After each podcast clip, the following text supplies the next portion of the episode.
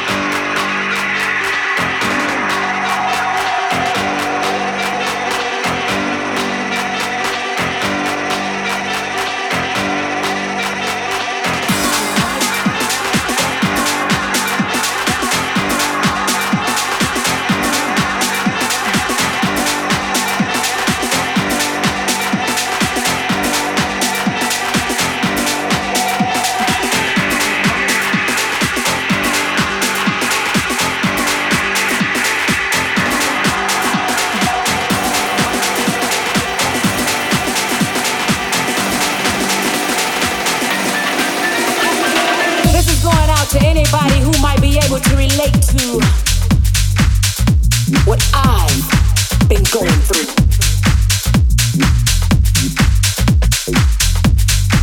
When you have to put up with all the lying, the cheating, the backstabbing,